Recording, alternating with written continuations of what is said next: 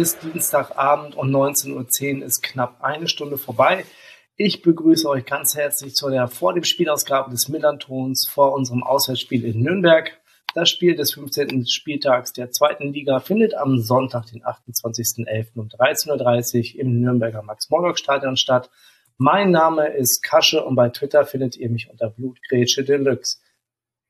Ding Dong, Werbung. An dieser Stelle möchte ich kurz Werbung für unseren Sponsor machen. Ähm, die Kehrwieder Kreativbrauerei aus Hamburg unterstützt den Millanton Podcast schon eine ganze Weile und explizit seit dieser Saison das VDS-NDS-Format.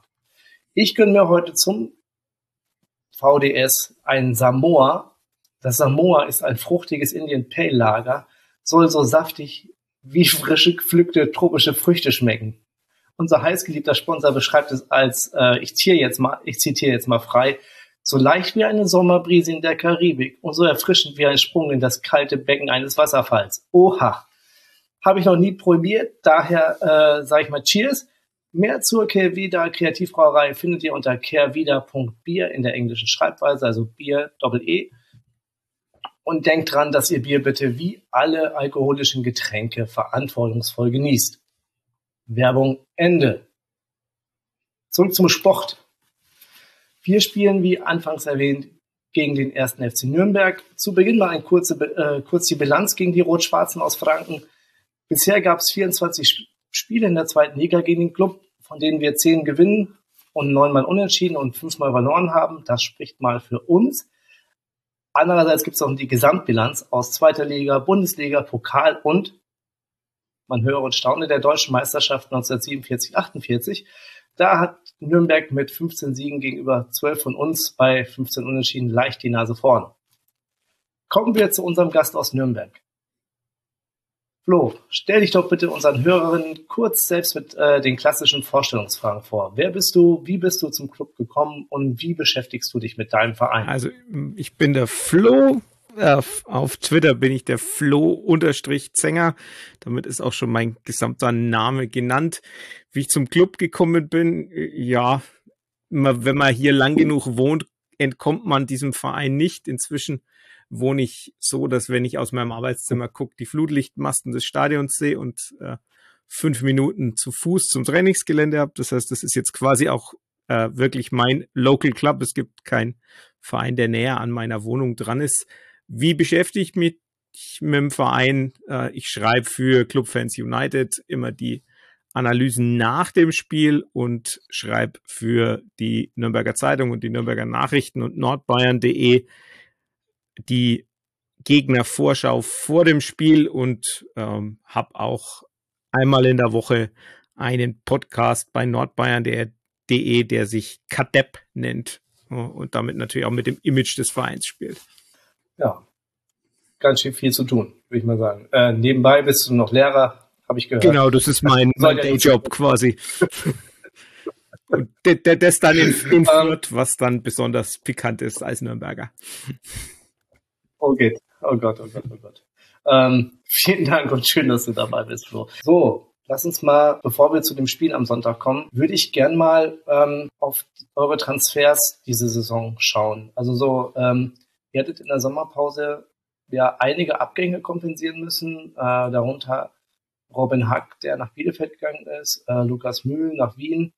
Ähm, magst du mal was über die Abgänge erzählen, wer wirklich besonders schmerzte? Es ist ganz, ganz interessant, weil natürlich die meisten denken würden, Robin Hack so spielerisch mhm. oder, oder vom Talentlevel her der, der am ehesten wehtut, wenn man sich dann anguckt, wie Robert Klaus ja umgestellt hat und so ein, so ein 4-4-2 mit, meine Frau ist mhm. Mathematikerin, die würde Drachenviereck sagen, weil es keine Raute ist, weil die Seiten nicht gleich lang sind. Ähm, also ein 4-4-2 mhm. mit Mittelfeld äh, Diamant oder äh, Raute oder was auch immer. Also geometrischer Figur, nicht flach. Die ähm, da hast du ja keine genuinen Flügelspieler außer den Außenverteidigern und Robin Hack mhm. ist ein ist ein Flügelspieler. Dementsprechend war da eigentlich relativ wenig Platz äh, für ihn. und deshalb war der Abgang eigentlich gar nicht so schmerzlich. Ich finde, äh, das ist eigentlich eine relativ schwierig zu beantwortende Frage, wen man denn da, da tatsächlich jetzt als den schmerzlichsten Abgang sehen kann. Wahrscheinlich so rein von der, ja, von der emotionalen Ebene wahrscheinlich am ehesten tatsächlich Hanno Behrens, der nach Rostock mhm. ist, der Kapitän war lange Zeit, der dann unter Robert Klaus aber auch relativ wenig Minuten hatte. Und jetzt sieht man aber in Rostock, dass er ja doch noch einiges drauf hat. Also ich gönn's ihm vom, ihm vom ganzen Herzen. Das ist überhaupt keine Frage. Das ist ein super Typ, der da auch wirklich äh, viel Großes geleistet hat in Nürnberg. Ähm, aber ähm, dass der dann so gar nicht dran kam letztes Jahr und dann eben jetzt ablösefrei ging, also das ist vielleicht so emotional das, das Schmerzhafteste. Ähm, mhm. Die anderen beiden namhaften Abgänge mit, mit Mühl und Margreiter, die ja die Innenverteidigung eine Zeit lang gebildet haben, ähm, da war es für alle, denke ich, schon irgendwie auch mal Zeit für eine Veränderung. Margreiter ist einfach jemand, der verletzungsanfällig ist. Wenn der durchspielen könnte, wäre der sicherlich auch noch jemand, äh, den man hätte halten können, aber da war es auch an der Zeit, mal zu wechseln und mhm. ja, sonst noch Fabian Schleusener, ja, der hat seinen Moment in der Vereinshistorie für immer verewigt, aber bei da war es auch so, der kam kaum dran und von daher war es eigentlich sinnvoll, dass er geht. Mhm. Ähm, ihr habt da jetzt eine gesunde Mischung aus erfahrenen äh, Spielern und ähm, jungen, aufstrebenden Kickern zusammengestellt. Also zehn neue Spieler sind gekommen, ähm, wobei Mats ja nach äh, Gott, wie gerne ich den wieder bei uns sehen würde. Oh, das blutet man jetzt immer noch. Mal, ihr, habt ja jetzt nach der Laie, äh, nach der in der letzten Saison ähm, fest verpflichtet. Ähm, aber diese Mischung aus erfahrenen und jungen äh, Kickern, ähm, da denke ich neben Mats vor allem an äh, Schindler aus Huddersfield. Er hat ja auch schon zwölf Startelf-Einsätze, glaube ich, bei euch hinter sich. Ähm, Dino Tempelmann aus Freiburg, am meisten Scorerpunkte. Thailand äh, Dumann äh, mit auch schon zwölf Einsätzen. Ähm, oder namhaft äh, vielleicht auch Konstantin Rausch, der aber äh, nicht über die Reservistenrolle hinauskommt, glaube ich, und auch schon verletzt war. Ähm, da bin ich mir gar nicht so sicher. Ähm, aber jetzt, wo fast die Hälfte der Saison rum ist, äh, kann man ja schon mal so ein kleines Fazit ziehen. Wer von den Neuen hat dich denn überzeugt und warum? Ja, das ist, da ist eher die Frage, welcher von denen, also ich würde von, ja, von sieben Neuen letztlich sprechen, wenn man die, wenn man sagt, dass die, die internen oder die Leihrückkehrer mal rausnimmt, also von letztlich von Rausch, Schindler, Tempelmann, Hübner, Fischer und Dumann, da würde ich eigentlich fast nur Hübner, weil er halt, wie zu erwarten war, dauerverletzt ist, auch wenn es in dem Fall nicht sein Sprunggelenk ist, das ja immer wieder zwickt, sondern tatsächlich mal eine Schulterverletzung ist, weil in einem Testspiel Sascha Mölders auf ihn draufgefallen ist. Und ich glaube, wenn Sascha Mölders auf einen drauffällt, dann äh, dann tut's halt nun mal weh und dann ist die Schulter halt kaputt. Ähm, ich denke, wenn man, wenn, wenn man, wenn man einen rausheben will, dann tatsächlich, ja, Christopher Schindler, der da hinten in der Abwehr, da hatten wir alle auch so ein bisschen Bedenken, weil er ja eine Knieverletzung hatte und relativ lang ausgefallen ist. Ähm, der organisiert die Abwehr sehr gut. Ich denke, das ist auch einer der, der Faktoren, warum es momentan so wenig Gegentore gibt, weil da halt einfach jemand ist, der sehr ruhig und sehr routiniert ist, der viele Bälle abfängt, äh, der im Kopfballspiel ordentlich ist. Also das ist sicherlich der, der raussticht und die größte Überraschung letztlich würde ich schon sagen, dass das Lino, Lino Tempelmann ist, dass der sich so fest gespielt hat, also die, die Scorer, dann hat er drei Kopfballtore, was bei seiner Körpergröße jetzt auch nicht so zu erwarten war der hat sich im Mittelfeld ja. festgespielt und damit dann auch jemanden wie äh, Fabian Nürnberger, der ja eigentlich relativ klare Stammkraft war und eigentlich auch so ein bisschen Bundesliga-Potenzial und Interesse nachgesagt wurde, den erstmal verdrängt hat. Qua Name äh, schon gesetzt. Der, der Hamburger Nürnberger, ja.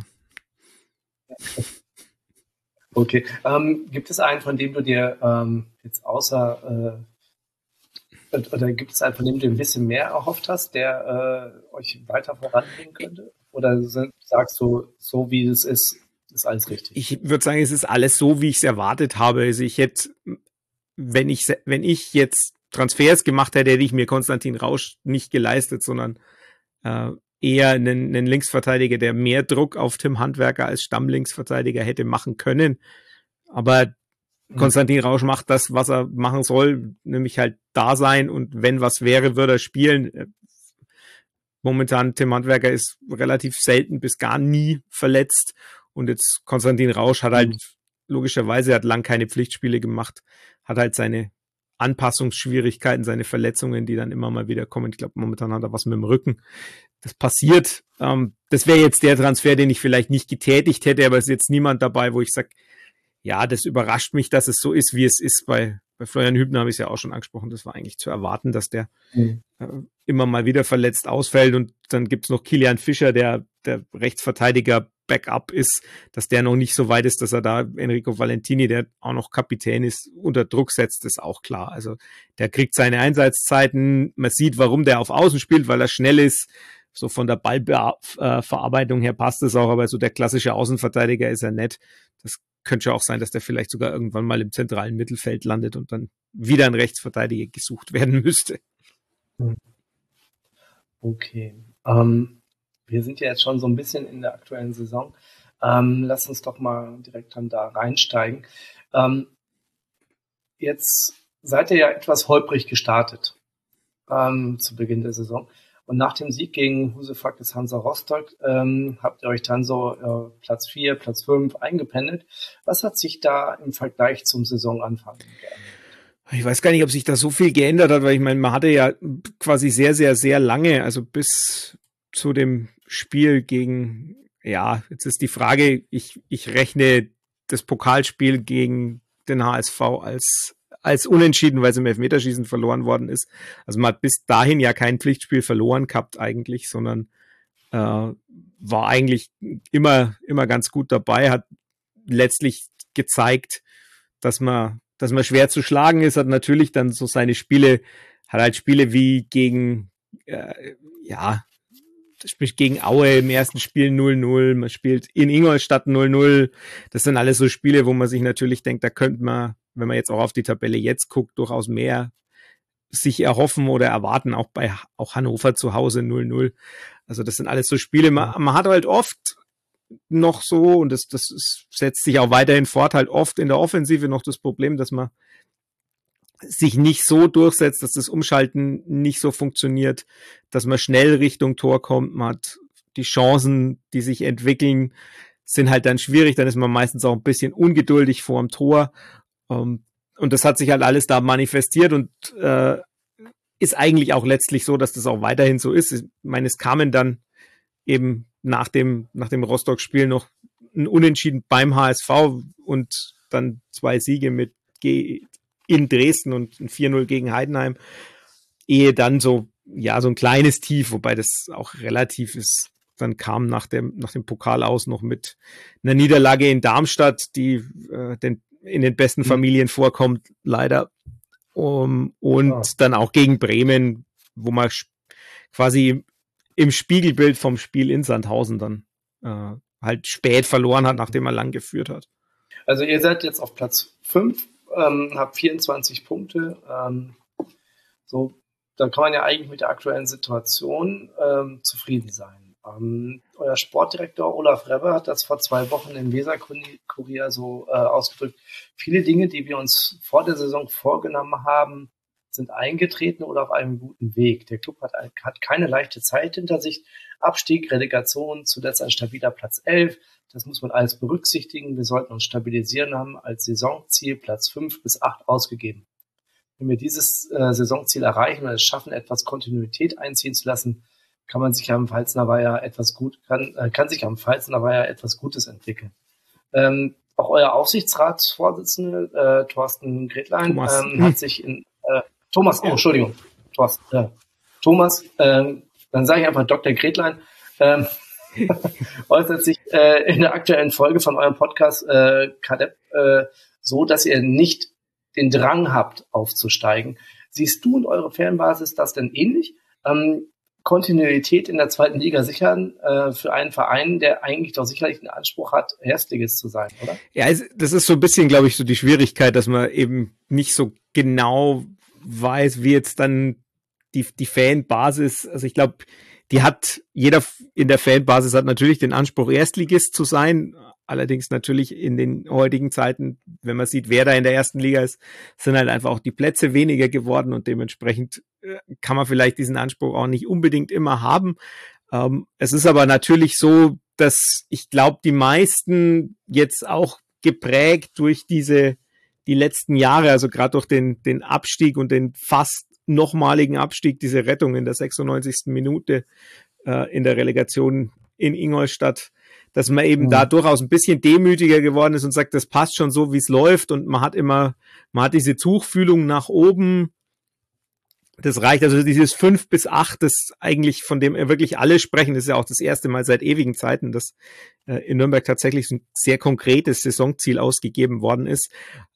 Ich denke, dass da gehen die meisten schon mit. Ich glaube, es wird sich niemand beschweren, wenn man aufstiege, aber es ist schon so, dass das schon ungefähr das widerspiegelt, wo man sich so ungefähr fühlt. Also fünf bis acht, natürlich, ne, gerade jetzt bei der jetzigen Tabellenkonstellation, wo man weiß, da kommen wir ja noch dazu, theoretisch könnte man am Sonntag mit einem Sieg äh, auf, auf eins hochhüpfen. Ähm, da denkt man natürlich ein bisschen anders und man denkt ein bisschen mehr dran, aber es ist nicht so, dass jetzt damit auf Teufel komm raus auf Aufstieg äh, gepolt ist, gerade weil man ja in der Nachbarschaft jemanden hat, der mit relativ wenig Mitteln aufgestiegen ist und halt jetzt ordentlich auf die mhm. Mütze kriegt. Apropos Aufsichtsratsvorsitzende Dr. Gretlein und apropos Podcast-Sendung. Interessant waren die Themen neben dem Fußball, ähm, vor allem als er die, äh, die Frauenquote bei euch ansprach. Ähm, da sieht er ja einiges an Nachholbedarf bei euch. Ähm, wie kommt er dazu? Der kommt letztlich dazu, weil wir eine Abstimmung darüber hatten, ob wir in dem Aufsichtsrat, also muss man dazu sagen, wir haben einen neunköpfigen Aufsichtsrat, der von der Mitgliederversammlung gewählt wird. ist immer so, dass pro ähm, Jahreshauptversammlung drei Mitglieder gewählt werden dieses Aufsichtsrats und ich benutze absichtlich auch die männliche Form, weil es bisher immer Männer waren, die gewählt worden sind. Und bei der letzten Jahreshauptversammlung war es dann so, dass äh, ein Antrag gestellt worden ist von Günter Koch, also tatsächlich dem Günter Koch, nämlich der Radioreporter-Legende, die am Sonntag 80 geworden ist, die eine Zeit lang auch selber Aufsichtsrat war im, in Nürnberg der hat den Antrag gestellt, dass mindestens einer dieser Aufsichtsratsposten von einer Frau besetzt mhm. sein muss. Und der Antrag ist aber krachend gescheitert. Also sehr, sehr deutlich. Ich glaube, es waren 70 Prozent oder so, die dagegen waren. Ähm, und Dr. Gretlein hat dann gemeint, ja, ähm, er wird es jetzt wird's anders versuchen und wird es das kommt auch im Podcast vor, er wird weiterhin Frauen ansprechen, was dann natürlich zu großem Gelächter geführt hat, aber er meinte mhm. für den Posten und er befindet sich, hat er im Podcast auch gesagt, in Gesprächen mit seiner Meinung nach geeigneten Kandidatinnen, dass die dann eben über die Wahl reinkommen und nicht über eine fixe Quote. Aber es war mhm. tatsächlich so, dass es ziemlich, es war durchaus ein Thema bei uns. Es ist dann auch sogar im, war im Boulevard gelandet. Also mhm. Immer ganz interessant, dass ja. sowas dann ähm, aufgenommen ähm, wird. Ja, unsere Aufsichtsrat äh, äh, Sandra lässt grüßen. Ähm, da gab es, es gab noch ein Thema, ähm, was bei euch, ähm, was, ähm, was, was, was er angesprochen hatte, was ich auch sehr interessant war, vor allem ähm, das Thema Stadionneubau. Ähm, er hat das als existenziell für den, für den aus seiner Sicht existenziell ähm, genannt, vor allem den, äh, vor allem den, den Aspekt der Eventisierung des Stadionerlebnisses und den Ausbau der VIP-Kapazitäten, der bei euch in dem Stadion nicht so gegeben ist. Ähm, VIP-Kapazitäten, Eventisierung, naja, das sind ja, äh, wie steht denn da die Mehrheit der Fans dem gegenüber? Äh, wie realistisch siehst du das ganze Thema?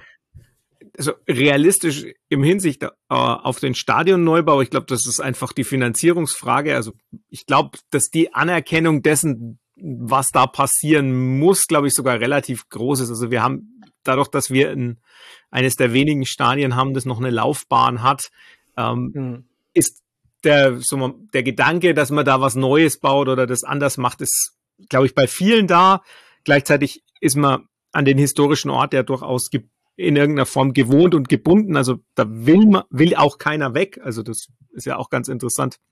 Mhm. Der, der äh, Ort ist eigentlich klar und äh, das erwähnt Dr. Gretlein im Podcast. Auch die Form, nämlich diese achteckige Form, steht auch unter Denkmalschutz. Also von daher äh, da lässt sich auch nicht mach, nichts machen. Man muss also mit dieser, mit dieser Form auch arbeiten, aber man kann natürlich in irgendeiner Form, muss man die VIP-Kapazitäten wohl tatsächlich erhöhen, wenn man mitspielen will in diesem Konzert, weil es gemessen an der Zuschauergröße wohl die vom Anteil her der geringste VIP oder Logenanteil ist, den es da gibt. Also das muss man natürlich insgesamt durchaus, finde ich, also kann man durchaus kritisch sehen und sollte man wahrscheinlich auch diese diese Eventisierung, die da dahinter steckt. Aber also wenn man weiterhin da sein will, wo man will und nicht irgendwie Pendler zwischen zweiter und dritter Liga, so wie es der äh, Herr Dr. Gretlein gemeint hat, dann muss man da wohl was tun. Und äh, inwiefern das aber geht, ist natürlich die andere Frage, weil äh,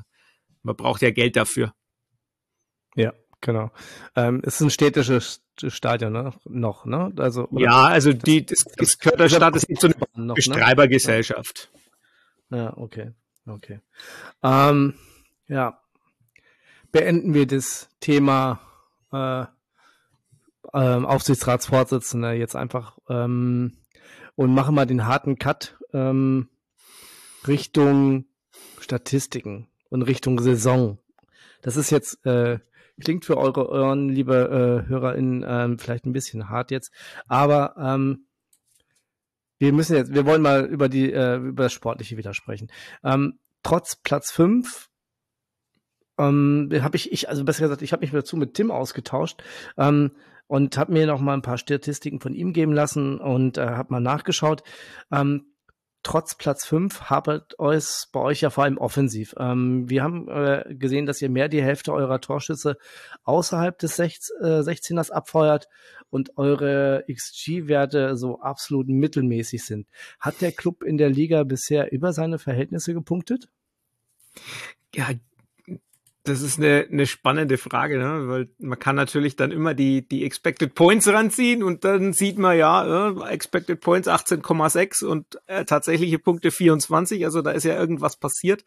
Ähm, also ja, wobei das, wobei diese Überperformance tatsächlich eher mit dem Torwart zu erklären ist, weil Christian Martinia einfach äh, unfassbar rausholt und äh, deutlich drunter liegt unter dem, was er an Gegentoren eigentlich hätte kassieren müssen. Das heißt, die Überperformance in den Points kommt wahrscheinlich eher sogar von der defensiven Seite, weil bei den Expected Goals ist man nicht so weit weg von dem, was man äh, zu erwarten hätte, nämlich 17,2 Expected Goals und äh, geschossen 19. Also das ist, das ist im Rahmen der Fehlertoleranz, würde ich sagen. Das hängt dann auch vom Anbieter ein bisschen ab.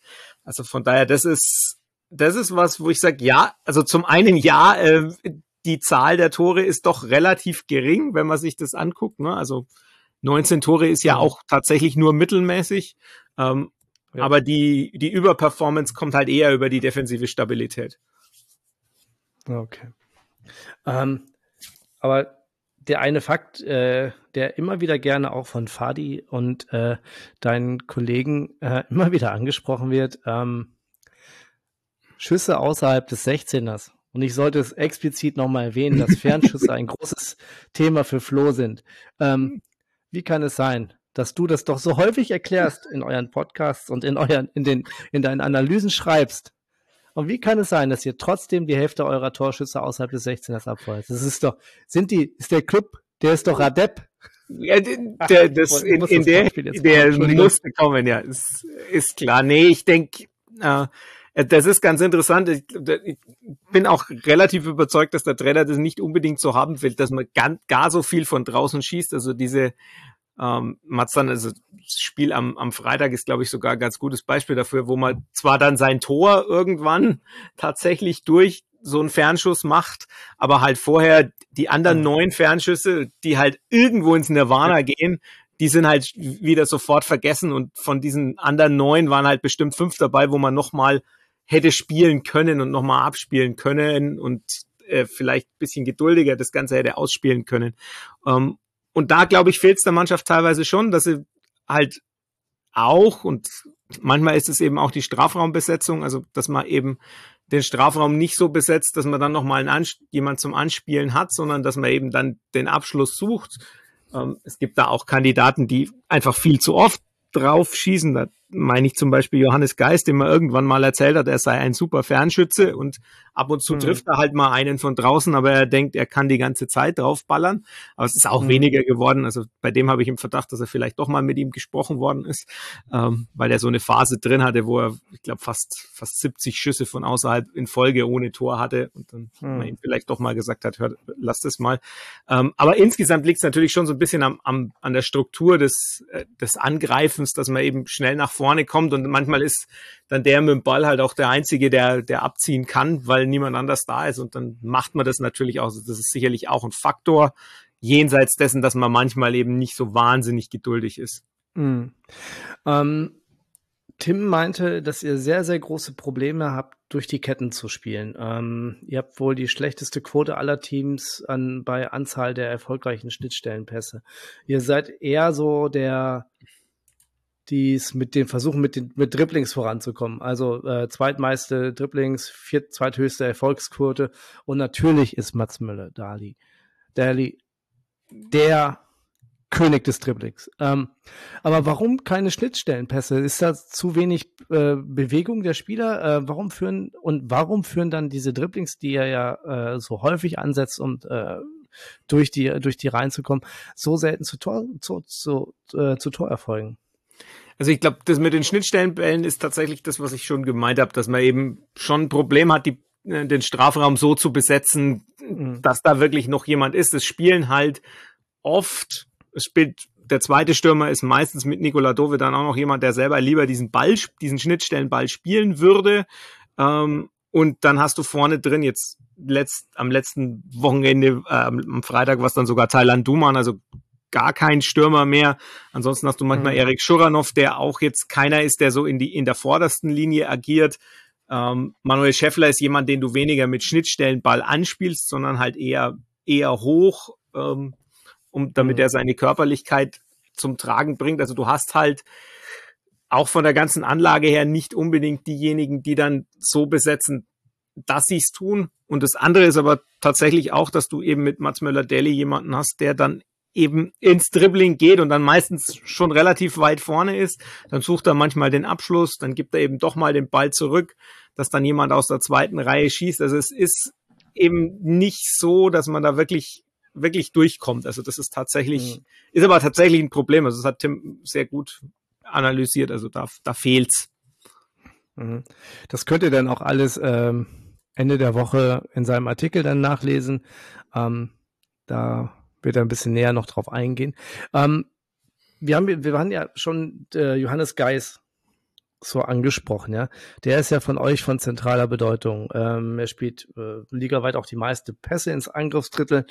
Ähm, dass die Erfolgsquote jetzt insgesamt überschaubar ist, haben wir jetzt gerade eben schon besprochen. Ähm, aber die Frage äh, ist, äh, er ist, er ist ja auch quasi der, so dieser Initialmoment, ne? So, wenn, wenn ihr aus der Abwehr herausspielt, äh, ist er derjenige, der quasi das, das Tempo diktiert. Aber so wirklich, ähm, so wirklich effektiv ist das alles nicht. So wie ich das lesen kann. Wenn, wenn ich jetzt die Statistiken so äh, ihn ab, äh, über ihn ablese. Ähm, ist, und da schließt sich dann auch die, äh, die Frage von Twitter-User äh, Pöbeltroll an. Wenn ihr ihr habt zehn Torschützen bei 19 äh, Toren, ist das eine Stärke, weil man da nicht so unabhängig ist oder eine Schwäche, weil dieser eine klare Zielspieler äh, äh, einfach fehlt? Ich glaube, irgendjemand auf Twitter hat die Frage mit Ja beantwortet. Ja, genau. Und ich glaube, glaub, das ist tatsächlich in dem Fall richtig. Ähm, es ist beides. Also es ist sowohl das eine als auch das andere. Ähm, ja. Es ist einerseits eine Stärke, weil eben du deine, deine Tore reihum gehen lässt und das ist absolut eine Stärke, aber andererseits hast du natürlich jetzt momentan niemanden, wo du sagst, auf den kannst du dich verlassen. Also es ist halt kein, kein Burgstaller, kein Terodde oder kein Duxch oder so, wo du weißt, da ist jemand vorne drin und irgendwie macht der oft mal sein Ding oder kein, kein Michel, sondern hm. ja, und das, das ist dann natürlich ein Problem. Wir haben so ein bisschen die Hoffnung, dass Erik Schuranov da rein wächst, weil er halt sehr, sehr jung noch ist und auch jemand ist, der weiß, äh, der auch mal aus dem Nichts ein Tor macht. So ist es nicht. Mhm.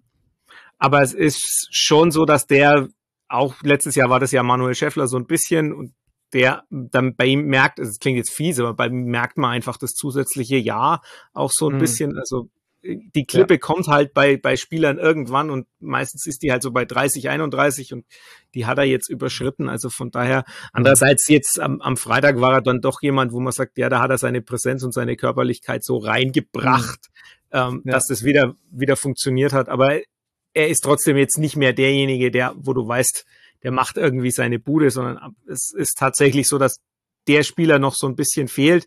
Ähm, ist aber natürlich auch schwierig, wenn du äh, ja, wenn du so spielst, wie der, wie der Club spielt, ist es aber, glaube ich, auch schwierig, so jemanden zu haben, weil du eben selten in diese Situationen kommst, wo dann mhm. der, der, ja, der Poacher dasteht und das Ding nur noch reinschieben muss. Mhm.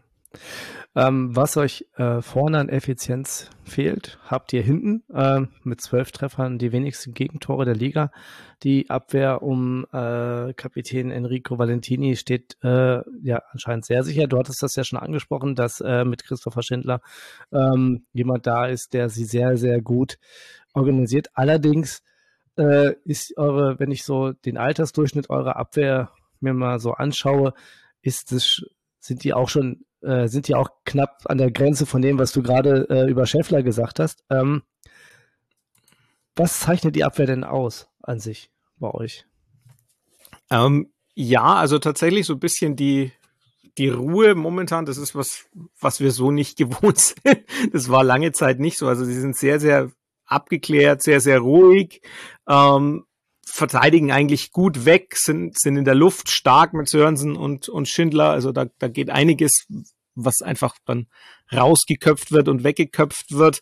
Ähm, ich finde die Außenverteidiger beide gar nicht so stark, also sowohl Enrico Valentini als auch Tim Handwerker, aber die machen nach hinten schon meistens ihren Job. Also die schieben halt nicht so an. Also Tim Handwerker ist kein Lead Paccarada, aber äh, hm. es ist, ähm, der macht meistens machen sie gut zu. Sie haben so Probleme, wenn sie, wenn sie Richtung langen Pfosten verschieben müssen, weil halt die beiden Außenverteidiger logischerweise nicht die besten Kopfballspieler sind, die Innenverteidiger dann manchmal auch versuchen, was zu retten. Da ist es dann schon so, dass ab und zu mal eine Schwäche da ist. Aber momentan ist der Torwart eben so gut drauf, dass der dann auch am Ende noch Sachen rausholt, wo man sagt, das muss man nicht unbedingt erwarten und war auch nicht immer so. Also das ist vielleicht auch wirklich so eine Formphase oder auch das äh, das irgendwie ja jetzt zum Führungs zur Führungsfigur gereiften, wenn die anderen mhm. al alten Arrivierten weg sind mit Behrens, mit mit Margreiter, dass eben da jetzt so ein bisschen was Neues auch ranwächst, dass er in seine Rolle auch reinwächst.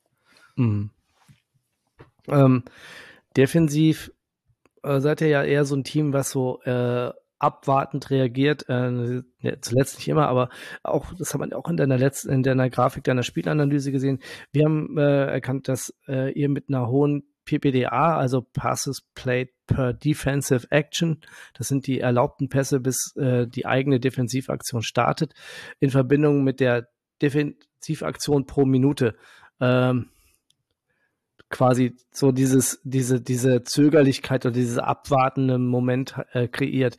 Ähm, wie startet ihr dann ihre, eure Angriffe? Also ist es wirklich der ruhige Aufbau äh, und dann der, der Pass auf Geist, der dann quasi diesen, dieser, dieser Motor ist?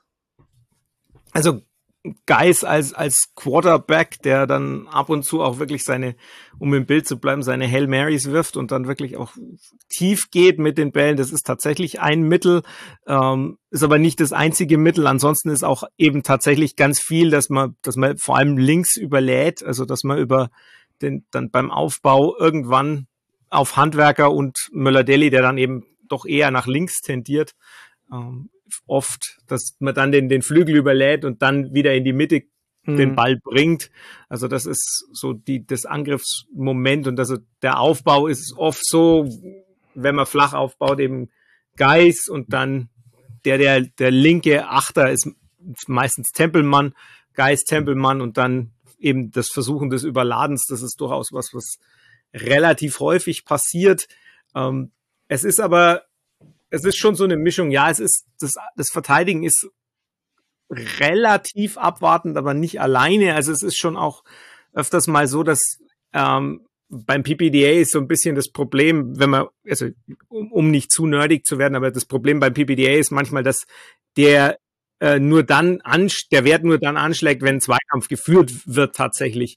Mhm. Ähm, wenn man jetzt, also StatsBomb als Anbieter bietet Pressures an, das wäre ganz interessant zu sehen, wie viele Druckmomente denn tatsächlich da sind, weil Möller-Deli und die beiden Angreifer, also ähm, Dovedan und je nachdem, wer da noch sonst noch spielt, die üben schon Druck aus in, in, der, in der Aufbaureihe des Gegners, aber es ist halt nicht, nicht oft im Zweikampf, sondern es ist meistens eher durch, durch Stellungsspiel. Also von daher, der Wert stimmt schon, so, so ist es nicht. Also man versucht tatsächlich relativ wenige, wenige Angriffe zu, ähm, also richtige Angriffe auf den Ball zu fahren, wenn der Gegner einen Ball hat, aber so ganz abwartend ist es dann doch auch nicht. Hm, okay. Ähm, lass uns bitte mal zum Spiel dann kommen. Wir sind jetzt schon ein bisschen fortgeschritten. Ähm, die bei euch ist es ja so, dass die, äh, die Landesregierung eine Verschärfung der Regelung, äh, der Corona-Regelung angekündigt hat. Das äh, bedeutet für euch was genau am Spieltag?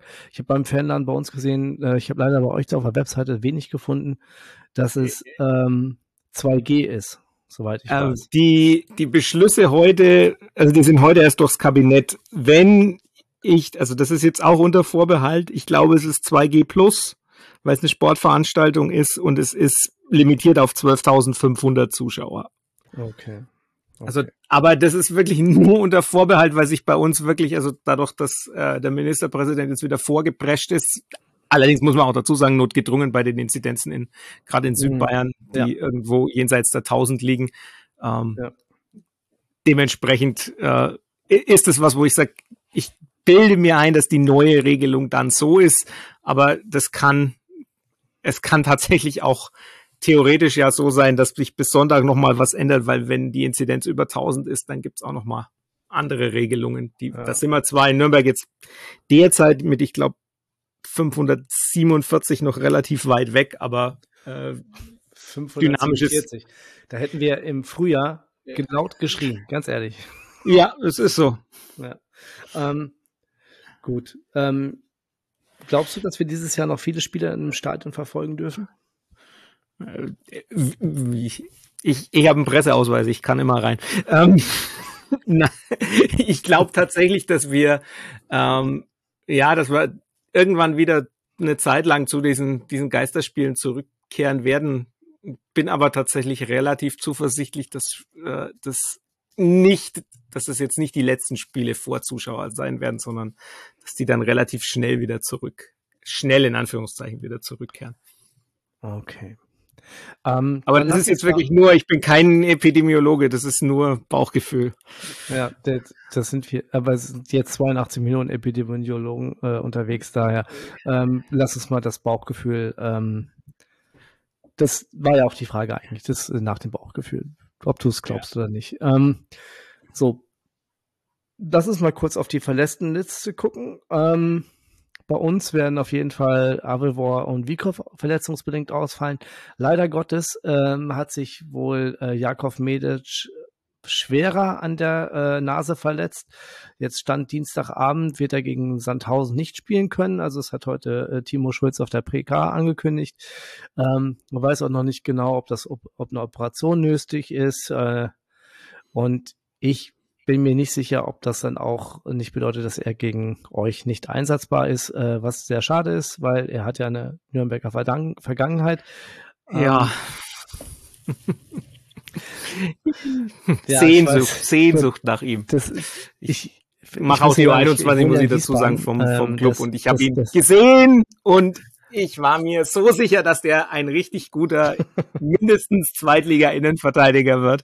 Und es hat mich so geärgert, dass man ihn so, so einfach hat gehen lassen. Also das ist sicherlich auch so ein bisschen der, der Einfluss dessen, dass seine erste Aktion gleich so ein, so ein Pass über 60 Meter in Lauf äh, war, der gleich eine Vorlage war, aber nicht nur das, sondern auch insgesamt man hat halt einfach relativ schnell gesehen und dementsprechend tut es immer besonders weh, wenn man so jemanden dann hat. Ich meine, ihr habt bei euch spielen genug Leute, Nikola Vassili war auch in der Mannschaft. Mhm. Ähm, also von daher, da gibt's genug Leute mit Nürnberger Vergangenheit, die, die bis an ganz höchste Stelle. Von daher ist es immer ganz interessant zu sehen, was da draus wird. Aber bei Jakov Medic tut's mir persönlich leid, weil das wirklich auch so jemand war, wo ich halt immer gesagt habe, dass der was wird. Und äh, ja, er hat's, er hat's dann bewiesen. So, so ist es dann eigentlich so, dass es vielleicht für uns ganz gut ist, wenn er nicht spielt. Für euch ist es traurig. Ich muss ja sagen, ganz ehrlich, Flo, wer hört eigentlich auf dich? Bei den Fernschüssen nicht, bei den Verpflichtungen nicht. Äh, tja, ich weiß, da muss ich, würde ich mir mal Gedanken um meinen Job machen. so, kommen wir mal kurz zurück zu den Verletzungen. ähm, der Einsatz von äh, Etienne äh, Amenido ist ja wohl bei uns auch noch fraglich, äh, weil man nicht weiß, wie er das erste Mal 90 Minuten gegen äh, Darmstadt verkraftet hat. Ähm, Igor Mantanovic ähm, war weder im Spieltagskader noch bei der U23. Da sagte unser Coach, dass er aus Gründen der Belastungssteuerung etwas Zeit zum Durchschnaufen äh, bekam. Kann sein, dass er dann im Kader gegen euch äh, wieder dabei ist. Habt ihr äh, Kurz- oder Langzeitverletzte zu beklagen? Irgendwelchen gesperrten Spieler? Mm, derzeit ist es eben so, also wer langfristig ausfällt, sind äh, Felix Lohkemper und, und Pascal Köpke, die schon sehr lange ausfallen, wo bei Felix Lohkemper momentan auch gar nicht feststeht, wann der irgendwann zurückkommt. Pascal Köpke mhm. ist nach dem Kreuzbandriss wieder im, im Aufbautraining dazukommen. So kurzzeitige Verletzte, letzte Woche haben Leines Rosenlöcher und äh, Konstantin Rausch gefehlt, zwei Linksverteidiger. Ähm, das kommt dann noch dazu. Und Florian Hübner ist mit der angesprochenen Schulterverletzung eben auch noch nicht wieder ganz fit. Gesperrt ist derzeit niemand. Ich glaube, der einzige, bei dem das drohen würde, ist Lino Tempelmann, der jetzt, glaube ich, vier gelbe hat. Aber ansonsten sieht es eigentlich von der Personalsituation dann doch so aus, dass man sagen kann, ja, äh, das sind eigentlich letztlich wieder alle dabei. Also auch die Tom Kraus hat sowohl die Gehirnerschütterung als auch die äh, Covid-Infektion weggesteckt, ist wieder dabei. Und ansonsten sind eigentlich, wenn ich das jetzt richtig im Kopf habe, alle an Bord. Ja, das klingt doch gut für euch, schlecht für uns. Ähm, nach dem Spiel in Darmstadt bin ich ja äh, gespannt, welche Mannschaft jetzt Timo Schulz aufstellen wird. Das ist natürlich jetzt noch ein Spiel dazwischen mit Sandhausen, ähm, wo wir dann auch nicht wissen, ob er dann äh, den äh, Etienne Menido ähm, nochmal von Anfang an spielen lässt oder ob er Max Dittgen mit dessen Schnelligkeit wieder einen Sturm beordert. Ähm, daher haben wir sehr, sehr viele Fragezeichen noch. Ähm, was glaubst du, wie eure erste Elf aussehen wird? Also du sagtest ja schon, dass sie, dass ihr quasi äh, ne, fast die ganze Mannschaft äh, zur Verfügung habt, bis auf die Langzeitverletzten. Ähm, oder bleibst du, meinst du, Robert Kraus, äh, Robert Kraus sagt, hier, ich vertraue denen, die äh, gegen Sandhausen gespielt haben? Ja, es wird, glaube ich, ganz, ganz interessant. Ich denke, wir sind so weit, dass wir sagen, Vierer, Torwart, Viererkette und auch die Raute sind eigentlich relativ klar besetzt, auch wenn jetzt der Fabian Nürnberger mhm. Ansprüche angemeldet hat, nachdem er da in einer Viertelstunde eigentlich einer der wesentlichen Faktoren war, warum das Spiel noch gedreht ist äh, mit seiner Leistung. Vielleicht, dass der, dass der Tom Kraus ersetzt, dass dann Tempelmann und Nürnberger beide spielen.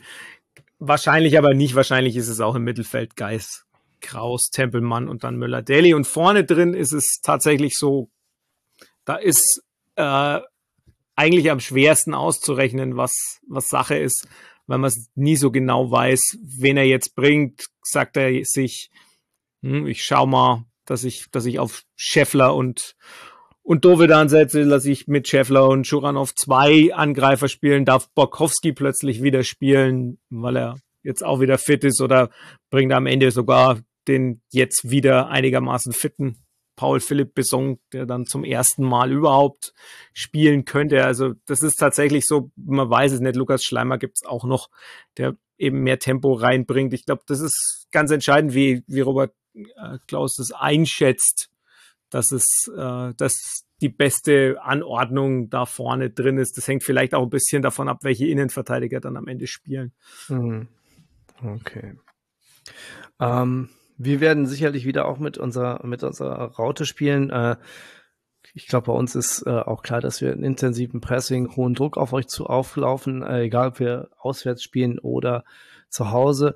Ähm, vor allem zu Beginn des Spiels versuchen wir halt immer wieder schnell äh, euch ein bis zwei Dinge einzuschenken, ähm, auch wenn er jetzt äh, Matenja dagegen in Form von Matenja anscheinend dagegen spricht. Aber der Versuch, macht klug, sozusagen. Ähm, ihr spielt ja auch mit einer Mittelfeldraute. Ähm, wie sieht euer Matchplan in den Heimspielen aus? Versucht ihr da äh, eher dominant aufzutreten oder ist es eher äh, eine abwartende ähm, so wie, wie, wie er so entspannt aus der, oder was heißt entspannt aus der Abwehr, aber eher abwart aus der Abwehr rausspielend ist, oder versucht er eher doch schon die Führung in, äh, im Heimspiel zu übernehmen? Das ist ganz spannend, weil also eigentlich kann man sich in Nürnberg in dieser Saison die erste Halbzeit meistens eigentlich komplett sparen. Also es ist tatsächlich so, ähm, der Gegner hat noch gar nicht getroffen äh, in der ersten Halbzeit. Äh, der letzte gegnerische Spieler, der in Nürnberg getroffen hat, ist Tim Kleindienst letztes Jahr, ich glaube am 31. Spieltag oder so. Also das oh. ist schon sehr lang her. Die erste Halbzeit ist tatsächlich, also in der ersten Halbzeit, das ist tatsächlich, die erste Halbzeit ist oft sehr, sehr zäh. Man hat auch manchmal das Gefühl, man würde äh, fast so ein bisschen versuchen, das Spiel tot zu machen, weil halt wirklich gar nicht viel geht. Jetzt die letzten zwei Heimspiele war es zumindest so, also gegen gegen Heidenheim und auch gegen Bremen, dass man dann am Ende noch verloren hat, dass, dass der Club dann zumindest ein Tor gemacht hat. Vorher waren, äh, ich glaube, fünf Spiele, wo es immer 0-0 zur Pause stand. Das heißt, es ist meistens in Nürnberg ein relativ bedächtiger Beginn. Ähm, und es wird dann eigentlich erst in der zweiten Halbzeit anders, wenn man dann plötzlich doch so ein bisschen mehr auf, aufs Spiel äh, gestalten oder auf auch ein bisschen auf, äh, auf Angriff geht. Es ist aber schon so, dass es auch in den Heimspielen nicht so ist, dass der Club wahnsinnig dominant auftritt, mhm. sondern schon so seine, seine Sache so spielt, wie es ist, weil er halt auch mit dem Spiel machen immer noch so seine Probleme hat aus den vorhin schon genannten Gründen. Also tatsächlich, Kumpel von mir, der im Kadett-Podcast immer erwähnt wird, der Andi, der sagt, hat letztens gemeint, ja, die erste Halbzeit kann man sich eigentlich inzwischen fast immer komplett sparen und es ist oft in den Spielen so, dass also die erste Halbzeit wirklich sehr, sehr schwerfällig ist, sehr, sehr träge, eher so ein, wir, wir finden irgendwie rein und versuchen es halt irgendwie, ja, auch meistens auch ein bisschen Tempo rauszunehmen, nicht, und dann steigert sich das erst im Laufe des Spiels. Also es wird ganz interessant zu sehen sein, ob das genauso sein wird oder ob dann eben eure Herangehensweise da dagegen geht. Hm, okay. Das, dann werde ich mal, äh, werde ich mir, ich werde mir trotzdem die erste Halbzeit anschauen.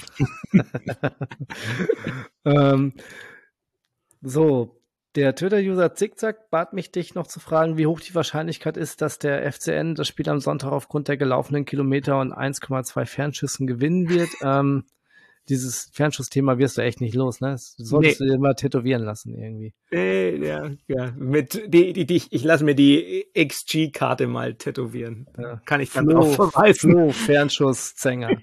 ja. Oh Mann, ey. Ja. Ähm, also ich bin sehr ja. gespannt, wie es ausgehen wird, weil ich glaube, dass wir auf, ähm, dass wir echt, dass, dass dann eine starke Offensive auf eine ganz, ganz starke Defensive treffen wird. Ähm, und tippe mal auf ein 2-1 für uns. Ähm, bitte dich jetzt aber auch, lass natürlich nicht gehen, ohne dass du deinen Tipp abgegeben hast. mein Tipp ist ähnlich. Ich tippe 2-2. 2-2. Oh, das ja. ist. Äh, also ich meine, wenn, wenn am Ende, wenn wir sagen, am Ende wir holen einen Punkt in Nürnberg, ist für mich auch okay, aber nach der Leistung gegen Darmstadt, äh, das, äh, da muss jetzt Hass raus. Da muss jetzt mal richtig, muss jetzt gefeuert werden. Gegen Sandhausen gewinnen wir eh. Bin ich ganz festen Meinung. Das ist das Ekelspiel überhaupt. Entweder spielt man gegen Lieberknechtsche Mannschaften, ja, wo es eh eklig ist, gegen zu spielen, und ich hasse diesen Fußball, den die spielen. Ähm, dieses ein, dieses eindimensionale, oh, furchtbar. Ähm, ich weiß, dass, äh, dass äh, Matthias vom, äh, vom Hoch- und Weitblock jetzt sagen wird so, Carsten, das ist der typische Darmstädter Fußball. Nee, das ist ein typischer Kumpelfußball von Lieberknecht. So, Ähm, genau. Ich bedanke mich ganz, ganz, ganz herzlich für das nette Gespräch, ähm, Florian, und die Zeit, die du dir genommen hast. Ähm, wir hören uns dann nach dem Spiel. Und an euch da draußen, wenn ihr ins Stadion geht, sei es gegen Sandhausen am Mittwoch oder in Nürnberg, bitte denkt dran, schützt euch und andere, macht vorher noch einen Test. Ähm, viel Spaß am Sonntag, wo immer ihr das Spiel verfolgt. Bleibt gesund und immer schön. Aha. Tschüss. Ciao.